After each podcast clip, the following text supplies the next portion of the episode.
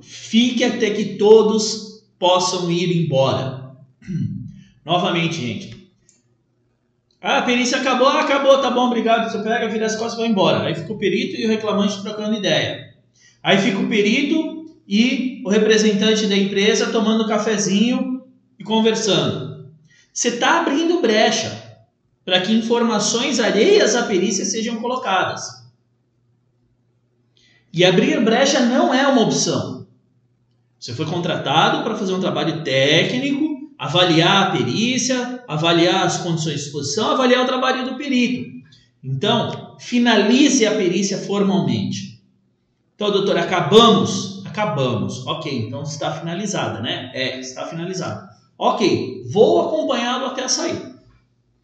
E vai acompanhando o perito até a saída.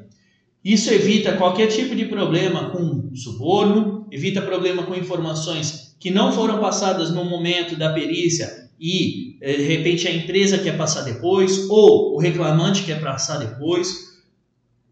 Evita problema. Então, fica até o final.